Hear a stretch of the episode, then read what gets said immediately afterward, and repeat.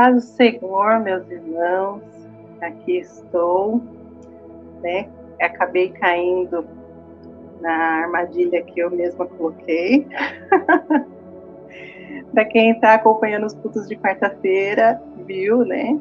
E, ah, os cultos têm sido bênção, quem não tem assistido tem perdido. Falei, cadê as meninas que não levam a palavra para a igreja? Aí o pastor Felipe, muito ligeiro, ele já falou, então, irmã, traga a palavra.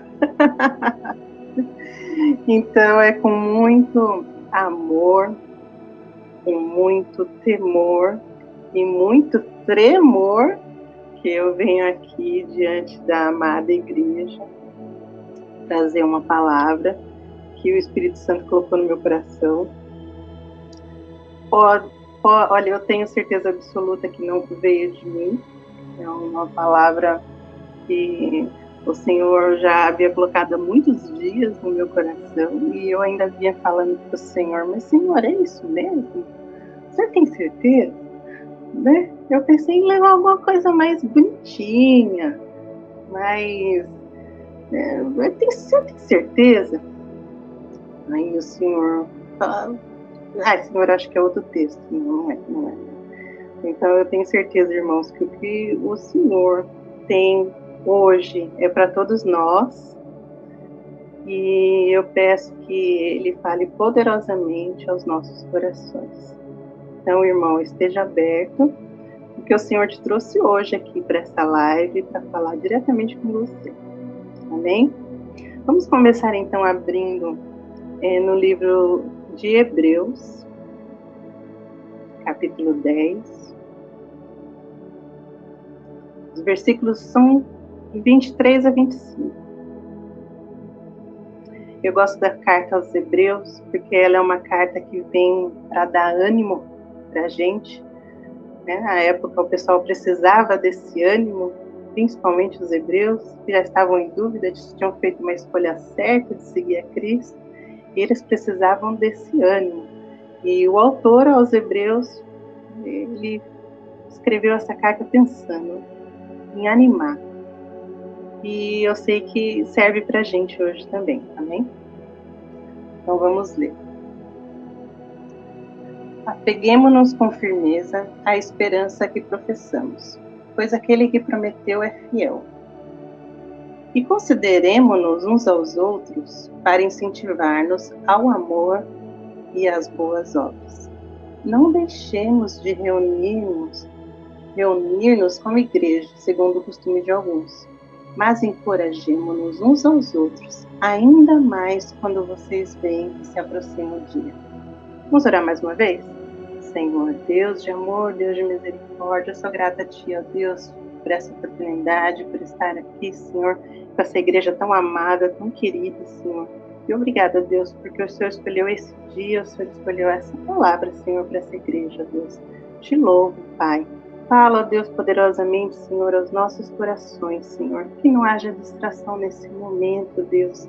Senhor, que não haja, Senhor, nenhum sentimento ruim no nosso coração, Pai. Porque tudo que for falado aqui, Deus, veio direto do trono da tua graça, Senhor.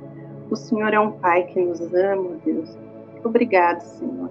Oh Deus, e que todo mal, Senhor, caia por terra em nome de Jesus, Pai. Que nosso coração possa estar voltado única e exclusivamente para a tua palavra. Amém. Meus irmãos, eu queria fazer uma pergunta para vocês. É, quando é, eu era criança, não que faça muito tempo, né? Eu não posso dizer quando eu era pequena, porque pequena eu ainda sou. É, não, não, não, cresci muito.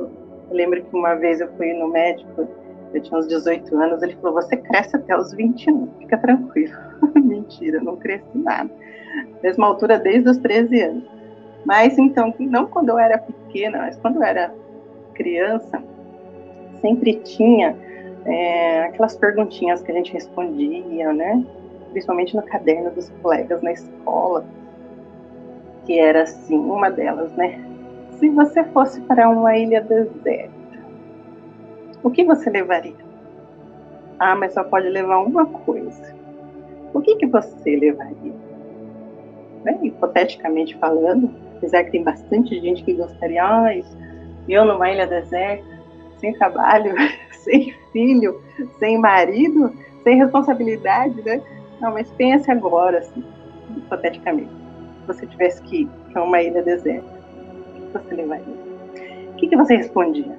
Eu respondia muito crentona, eu levaria uma Bíblia, óbvio. Um crente ia levar para uma ilha deserta, uma Bíblia. Aí eu achava que eu estava abafando, né? Que eu ia levar uma Bíblia. Mas pensando bem, quem está indo para uma ilha deserta? Quem quer ir para uma ilha deserta já não quer nada com nada. Né? E a Bíblia, ela é viva, a Bíblia é ação. E o que, que eu vou fazer com essa Bíblia lá na ilha deserta? Vou evangelizar os peixes? Vou fazer apelo para quê? Vou pregar o evangelho para quê? E para quê? Né? E aqui o autor aos Hebreus, ele fala assim, não, não deixemos de reunir-nos. Deixa eu ler outra versão aqui, que diz assim, não abandonemos a prática de nos reunir, como é costume de alguns. Aí é uma parte, a outra parte diz assim: pelo contrário, animemo-nos uns aos outros, quanto mais vedes que o dia se aproxima. Não abandonemos a prática de nos reunir, como é costume de alguns. Bom, naquela época, então, já nem todo mundo era tão fiel assim a reuniões, né? já tinha aqueles que preferiam ficar em casa. E eu não sei se os irmãos já tiveram a oportunidade de ouvir sobre o fenômeno dos desigrejados. Isso mesmo, dos desigrejados. Vocês já ouviram falar? É algo que não é de agora, né? É algo que já é, já tem um tempo e de pessoas, mas aqui agora se tornou algo, tem um nome, né? Os desigrejados. Eles têm a bandeira deles e tudo mais. O que seriam os desigrejados? Os desigrejados é, é uma pessoa que ela não quer muito compromisso. Ela acha que a, o templo, a organização religiosa, não é algo que deve ser levado em consideração. Nós sabemos que o Senhor chamou nós para o ID, e, mas que Ele também, nós também sabemos das igrejas, né? Sabe a história do cristianismo desde o primeiro século, as igrejas que o próprio apóstolo Paulo plantou. Nós sabemos a importância de se viver em comunidade. Mas essas pessoas, especificamente, não pensam desse jeito. E, olha, eu tenho uma novidade para contar para vocês. Pasmem. Agora, na pandemia, aumentou o número de desigrejados. Não sei como que isso pode acontecer. Eu não, não consigo entender como é que a gente, sem igreja, né, nos reunimos como igreja de forma virtual, mas sem estarmos no local. Como é que isso pode acontecer? Eu, sinceramente, irmãos, eu não consigo entender o que está acontecendo. A gente nem sabe qual vai ser o futuro da igreja, antes mesmo de saber, a gente pula do barco. É algo assim que não dá para entender. E o escritor aos Hebreus já avisou isso, né? Olha, vocês tomem cuidado. É melhor vocês animar uns aos outros. E porque não é fácil o que a gente está passando não é fácil. O que eles estavam passando na época não era fácil também. Eles estavam passando, eles estavam em um período de muitas dúvidas. Nós também estamos no período de muitas dúvidas. Eles estavam no período de perseguição. Nós aqui ainda não estamos. Mas não tem sido fácil. E o que, que a gente tem feito com isso? Eu vou ler aqui para vocês. É... Tem uma definição de desigrejado que diz assim: Há um livro sobre isso, aliás, há vários livros sobre isso. São pessoas que, por descontentamento com a liderança local de sua congregação e com a estrutura rígida das igrejas onde frequentavam, resolveram rejeitar a prática litúrgica do culto, abandonar o templo e, consequentemente, a comunhão com os irmãos de fé. Tornam-se evangélicos nominais, isso é, sem vínculo eclesiástico. Eu já havia ouvido falar, desde criança, quando a gente pergunta assim para alguém: Você é de que igreja? Ah, eu sou da igreja católica. Ah, mas eu não sou praticante. O que é um católico não praticante? Eles falam: Ah, eu vou na missa de vez em quando, eu vou na Páscoa e no Natal. Agora, aos evangélicos não praticantes. O que é um evangélico não praticante? É que é aquele que só vai na igreja no dia da Santa Ceia? Então, aos evangélicos não praticantes. Né? de acordo com o último censo, foi constatado que no mínimo 4 milhões de pessoas disseram que são evangélicos não praticantes. Irmãos, o que, que tem acontecido? Por que, que a gente tem se afastado da comunhão? Será que é por comodismo? Será que é por descontentamento? Aliás, essa palavra descontentamento, que é falado que as pessoas que não querem mais vínculo com a igreja estão descontentes, é, vai, vai na contramão daquilo que Paulo falou. Aliás, eu imagino que eu, pela minha lembrança, foi lido em algum culto, não há muito tempo, aquela passagem, né, que fala que aprendi a estar contente em toda e qualquer situação. O que é estar contente? É estar feliz? Não, estar contente é estar satisfeito. Então Paulo fala: Eu aprendi a estar satisfeito em toda e qualquer situação. E nós? Nós estamos satisfeitos? Você pode dizer assim: Senhor, não estamos nos reunindo no tempo, mas eu estou contente, Deus, porque a igreja tem suprido né, de forma virtual tudo o que eu preciso para alimentar a minha alma. Você pode dizer isso? Ou assim que começou a pandemia, você falou assim: ah, agora que eu não tenho vínculo mesmo, ninguém vai saber se eu estou frequentando os cultos online, ninguém vai saber se eu estou lá. É agora a minha oportunidade de vazar aí fora. Vou, quando voltar, procurar alguma outra igreja, uma que eu me sinta melhor, uma que. Não sei, enfim. Quem é você nessa história? Vamos falar dos prós e dos contras. Né? Porque é, a necessidade que a gente tem de estar na igreja é uma, mas as pessoas dizem que não há essa necessidade. Será que tem prós? Será que tem contras? Ou será que isso é uma armadilha do diabo para cegar a gente e tirar a gente da comunhão do Senhor? Porque se a gente for lembrar, nós somos criados para vivermos em comunidade, não é? Eu acho interessante que quando Deus criou Adão, ele falou assim: não é bom que o homem esteja só. Não é bom. Nunca foi bom. E Deus falou na primeira pessoa do plural: passamos. Nós fomos criados por uma comunidade para vivermos em comunidade. Não é bom que o homem esteja só. Nunca foi bom. Esse nunca foi o plano de Deus para nossa vida. Bom, a gente pode pensar também na oração do Pai Nosso. Eu acho que aqui ninguém ora Pai meu que está no céu.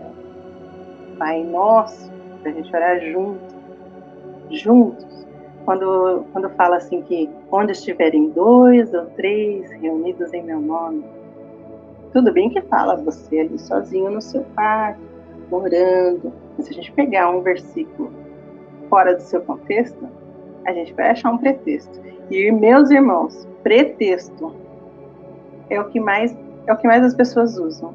Dizem até que a Bíblia é a mãe de todas as heresias, porque eu consigo extrair da Bíblia tudo que eu quiser, para o bem ou para o mal. Eu quero que ela se adapte à minha vida. Eu não preciso me adaptar a ela. Quando é o contrário. Mas se a gente quiser tirar argumentos para vivermos longe da igreja, alguns versículos da Bíblia a gente tira, a gente encontra. Mas eu prefiro aqueles que falam assim: é melhor serem dois do que um. Que o cordão de três dobras não se rompe com facilidade. É melhor a gente estar em comunidade. Amém? Vamos lá então. O evangélico não praticante, essa nova modalidade de ser cristão, ele olha para o lado, ele não olha para cima. É uma pessoa que fala assim: eu não vou mais naquela igreja. Não tô falando da nossa, da IBAV, tá, gente?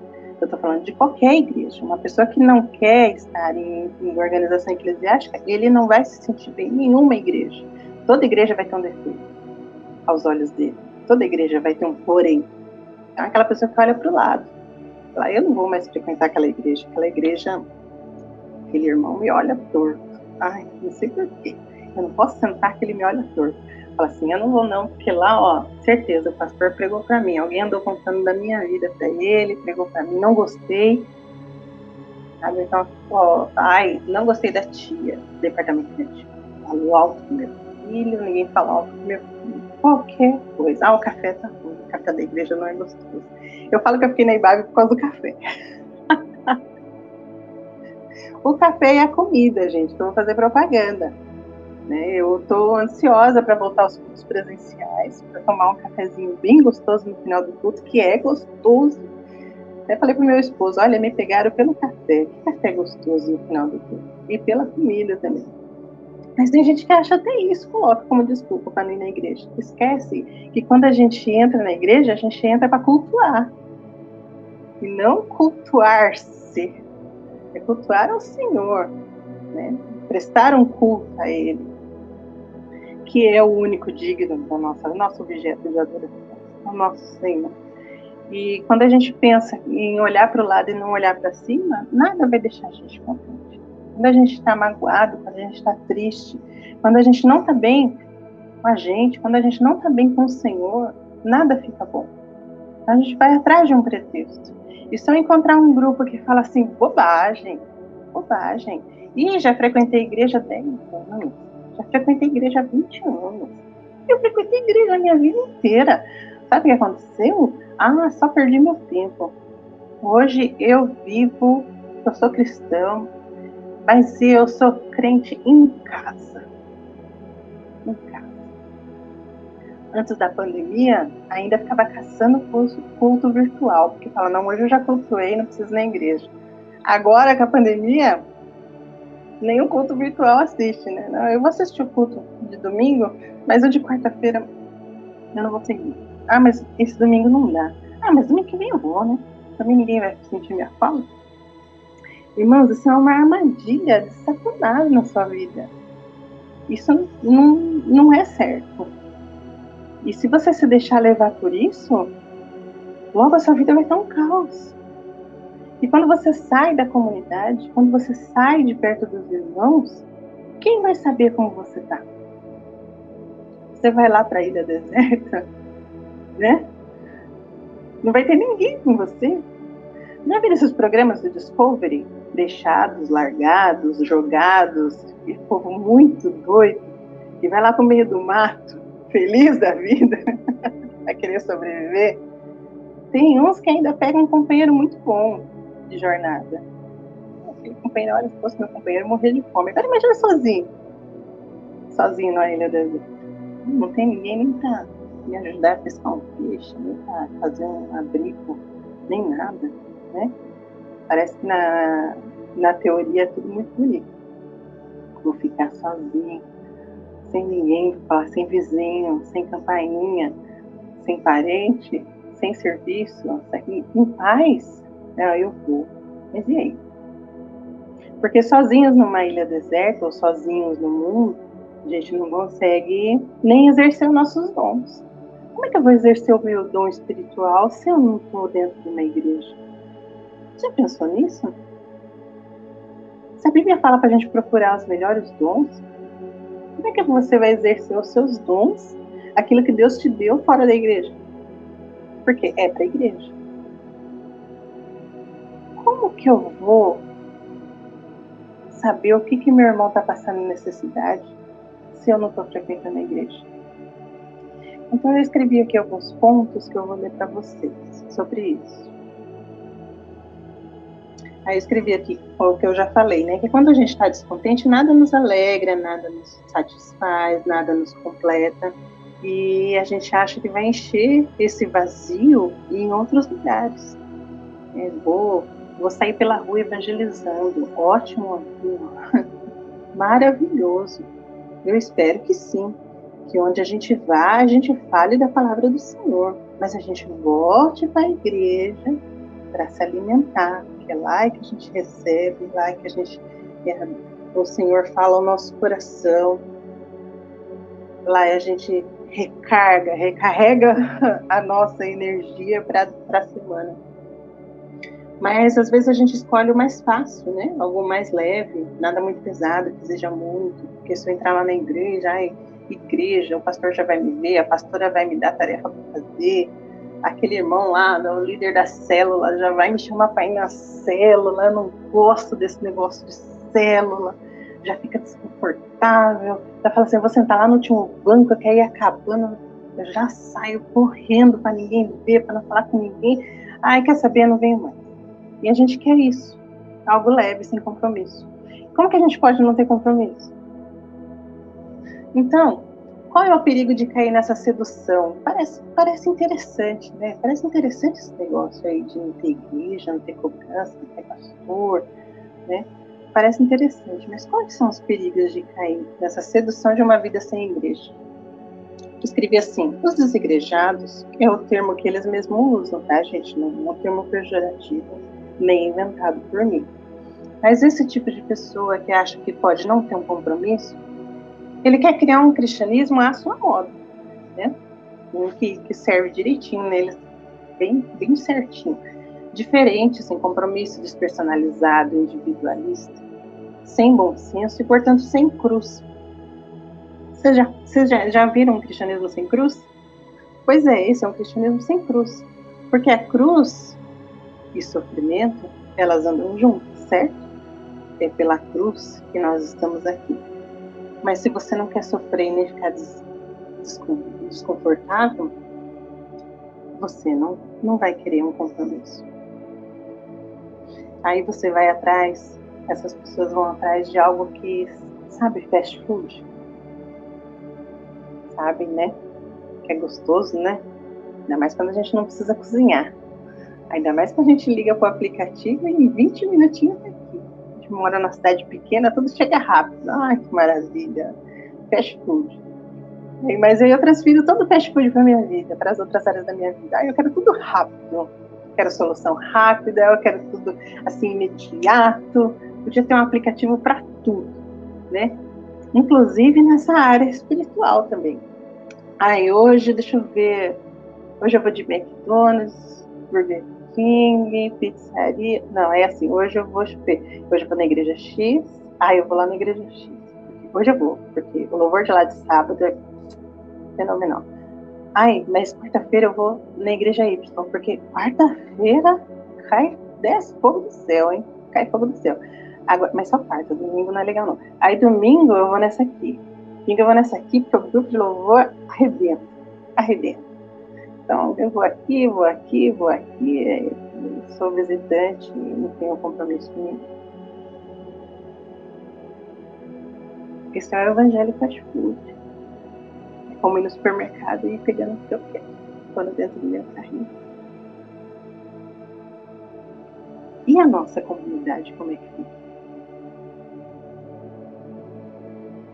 A nossa igreja, nós estamos, posso falar nós estamos, nós estamos em quarentena à distância, mas ninguém está sozinho. Sinceramente, meu irmão, só fica sozinho quem quer. Porque essa igreja é ativa até na quarentena.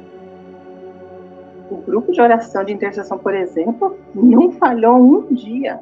Eu acho admirável. Admirável.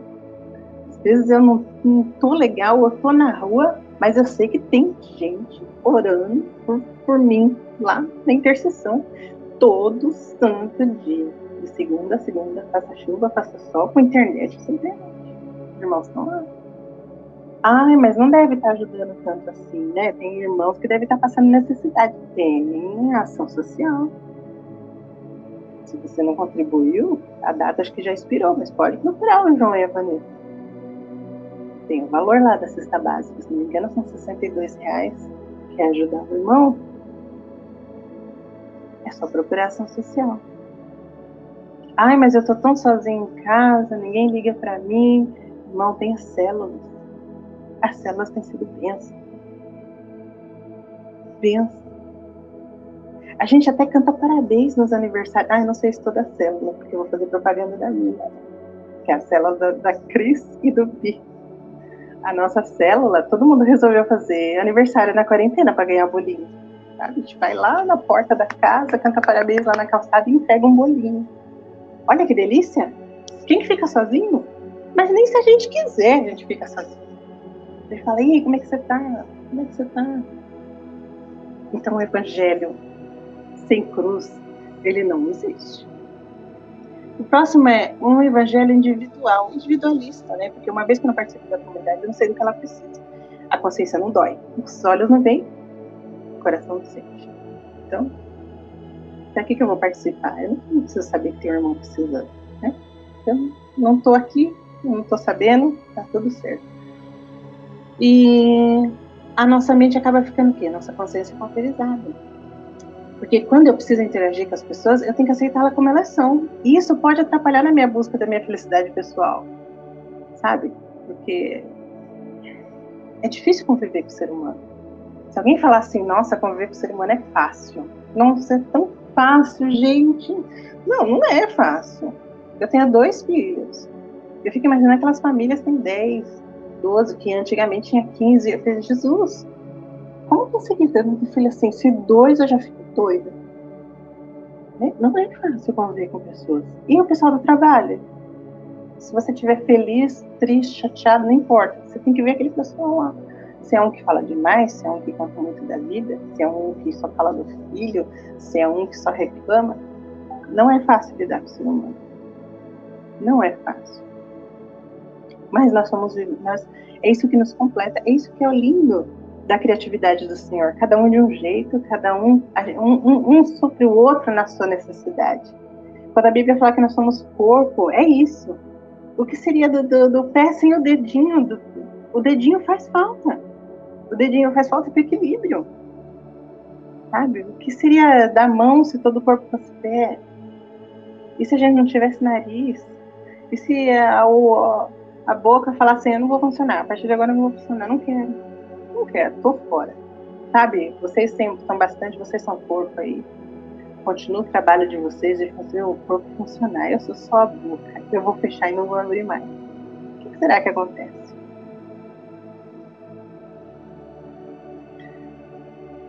Já ouviram falar daquelas pessoas que falam assim, ai, gente, é tão difícil viver com o ser humano, tão difícil, tão difícil, tão difícil, que cada vez mais que eu conheço o ser humano, eu prefiro conviver com os animais. Quem que já ouviu isso? Eu já ouvi. Dói seu coração essas coisas. O meu dói. O meu dói. É triste.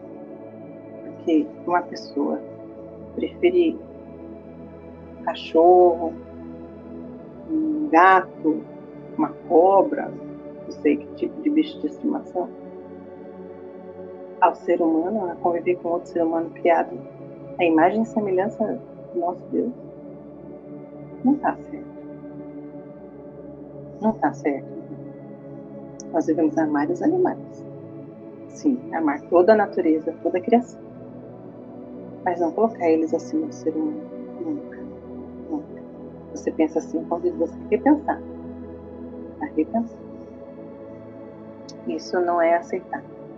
Fomos feitos para viver em comunidade. Sem interação não há culpa nem perdão. Se não há culpa, não tem perdão, né?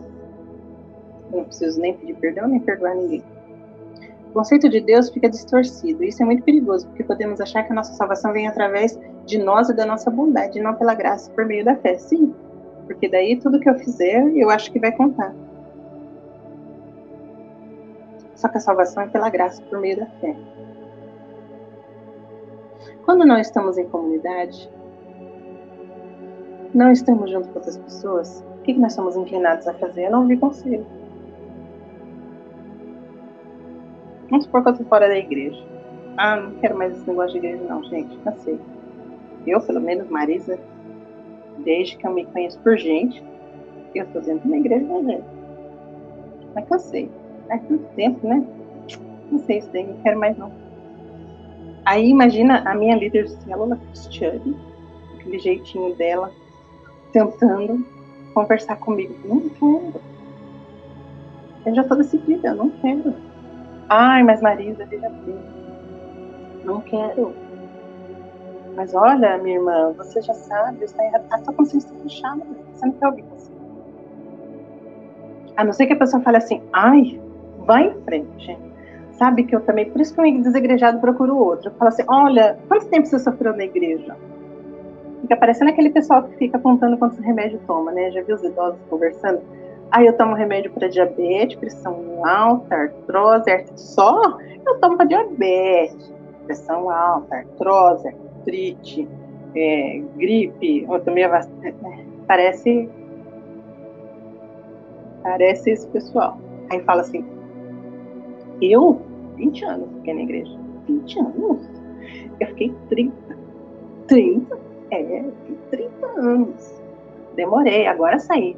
Agora eu tô livre, não preciso ver ninguém, não preciso cuidar de ninguém. Agora eu tô livre para viver o meu cristianismo. Vou seguir o meu Jesus do meu jeito. Do meu jeito, não do jeito dele. Meu jeito. Tô livre. Ufa, saí da igreja.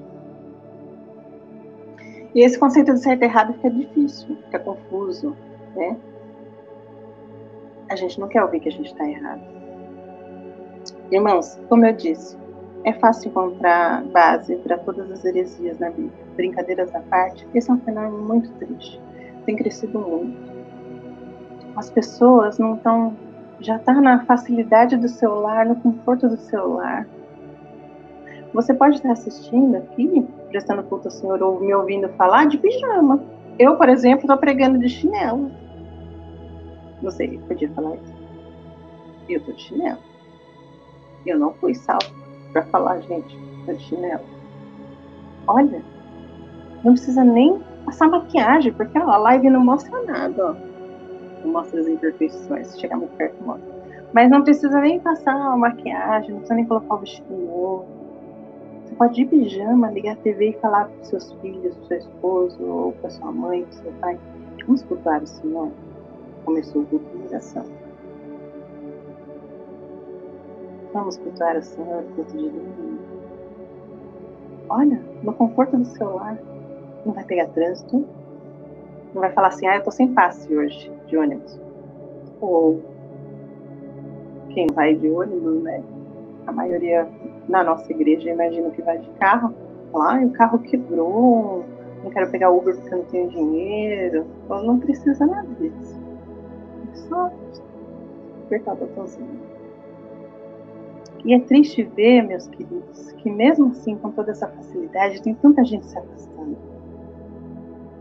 Tanta gente se afastando. Se afastando do virtual. Como que vai ser quando a gente voltar? Como pode, meu irmão? Você querer se afastar do convívio da igreja se a gente nem está reunido? A gente está no virtual, não te custa nada. E você tem toda uma equipe linda, gigantesca, comprometidíssima com a palavra do Senhor, que é a equipe da igreja, da IBAB de Sorocaba. Um pessoal que não mede esforços para gravar os cultos EBD, célula, para alimentar você e alimentar a mim. Você não precisa fazer nada. Mesmo assim, você pulou fora ou está pensando em pular fora do barco no meio dessa tempestade, no meio dessa pandemia. Você não quer dar a mão para a gente, continuar com a gente aqui. A tempestade vai passar. Essa pandemia não é eterna. Ela vai chegar ao fim. E nós vamos precisar de você. Você é importante. Você é importante para a IBAB, você é importante para o Senhor Jesus, você é importante para esse recomeço, reinício de tudo. A gente sabe como vai ser? Não, ainda não. Sabe se nos primeiros cultos vai estar tudo bem? A gente não sabe de nada. Se a gente soubesse, né, seguir algumas cartilhas que outras pessoas, outras igrejas estão seguindo, mas ninguém sabe. Mas a gente sabe o que está acontecendo hoje. E hoje não está tendo falta. Não está tendo falta da palavra. não está tendo falta de música, louvor, não está tendo falta de estudo, não está tendo falta de escola dominical, e nem do convívio maravilhoso que é uma vez por semana com a célula. Dá uma saudade dos irmãos cada vez que a gente se encontra na célula. Então, meus irmãos, eu quero concluir dizendo o seguinte: esse evangelho pregado sem compromisso, ele é falso, é fake, não existe. Não existe evangelho sem comunidade. Não existe cristianismo sem igreja. Ele é falso. Não caia nessa armadilha de Satanás. Satanás quer confundir você. E ele sabe qual que é o nosso ponto fraco. A gente pode falar assim, ah, mas eu sou forte, eu resisto. Não, a gente só resiste se a gente estiver firme na palavra. E a gente só pode estar firme na palavra se a gente estiver em comunhão, e a gente só pode estar em comunhão se a gente estiver na igreja. Você entende? Sozinho você não consegue se alimentar. Pode ser até que por um tempo você consiga, mas não dura. A gente vai ficando relaxado. A gente vai deixando pra lá, deixando pra amanhã. Por isso que o, o autor fala aqui no 25: animemos-nos uns aos outros. Animemos uns, animemos uns aos outros. Você está se sentindo sozinho? Ninguém ligou para você nessa quarentena? Ninguém da igreja está em contato com você? Meu irmão, desculpa. Se você está se sentindo assim, perdão. Foi erro meu como igreja de não perceber isso. Mas nada impede, meu querido, de você mandar um pedido na intercessão ou falar assim, gente, oi, tem alguma célula para participar? Nem precisa ser assim, ah, tem que ser uma célula perto da minha casa. Não precisa, né? Pode ser num dia que for mais conveniente para você. Ou terça ou quinta. Mas dê o primeiro passo. Não caia nessa mentira de Satanás, que você não é especial, que ninguém sente a sua falta, que você não faz diferença, você ah, vier comparecer aqui, tanto faz. Não caia nisso, isso é mentira do diabo. Ele quer colocar isso na sua mente. É mentira. Você é especial. Você é especial para a igreja e principalmente você é especial aos olhos do Senhor. Afinal de contas, nós temos um Deus que nos chama pelo nome. Não é por um número, e nem, e nem Deus fala assim, o pessoal lá de Sorocaba, o pessoal lá da Ibabe. Ele fala assim, a Marisa está precisando. A minha filha Marisa falou comigo hoje. É um Deus que nos chama pelo nome. E eu tenho certeza que se você se colocar diante dele, falando, Deus, estou sozinho, ele vai te acolher. E se você falar para alguém da nossa igreja, eu estou sozinho, estou me sentindo sozinho, alguém vai te acolher também. Porque na comunidade nós encontramos abraço, explicação da palavra, conhecimento, carinho, aceitação, amor, compromisso, graça, misericórdia, perdão, amizade, companheirismo, esperança, suporte nas horas difíceis lá fora, no Evangelho sem compromisso, você pode até achar um pouco de afago para o seu ego, mas não dura. Você pode até se sentir aceito, mas a sua felicidade, ela não é verdadeira, ela é falsa e passageira. Porque ninguém vai estar ali para te explicar a Bíblia. Então você vai se sentir uma hora sozinho, você não vai ter esperança, as amizades vão ser superficiais, você pode se tornar narcisista, você pode cair numa idolatria, no achismo, na interpretação pessoal e individual da palavra, numa heresia. Seus pecados vão continuar ocultos, porque você não vai ter uma comunidade para confessar para orar por você, E você vai continuar com aquele pecado? Você vai continuar com a sua arrogância? Você vai cair numa avareza, numa frieza espiritual e no comodismo. Quando você pensar em se afastar do grupo dos descontentes, ninguém vai te apoiar. Agora, se você abandonar e voltar para a igreja, a sua comunidade, com certeza todos vão te receber de braços abertos. Porque ninguém olha o erro do passado. O Senhor perdoa e esquece. Às vezes é a gente que não perdoa ou não esquece. Mas o Senhor espera de braços abertos.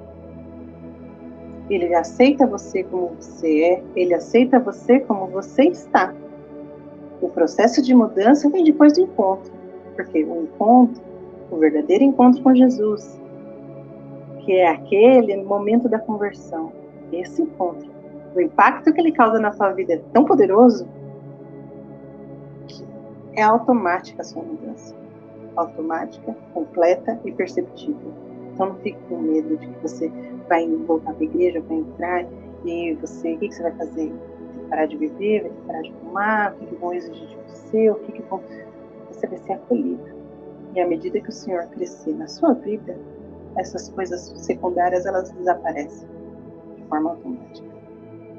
E eu desafio você então a pensar nessas duas opções e ver se realmente vale a pena ficar afastado da igreja. Pese. Ora aí de noite. Deus. Será? Porque o pessoal lá, o povo hebreu, eles estavam no será. Será? Será que o cristianismo vale a pena? Será que vale a pena me converter? Aí vem o escritor e dá essa injeção de ânimo. Não fique sozinho, não fique sozinho. Sua cabeça só vai se encher de bobagem. Procure a comunidade. Você aceita o desafio?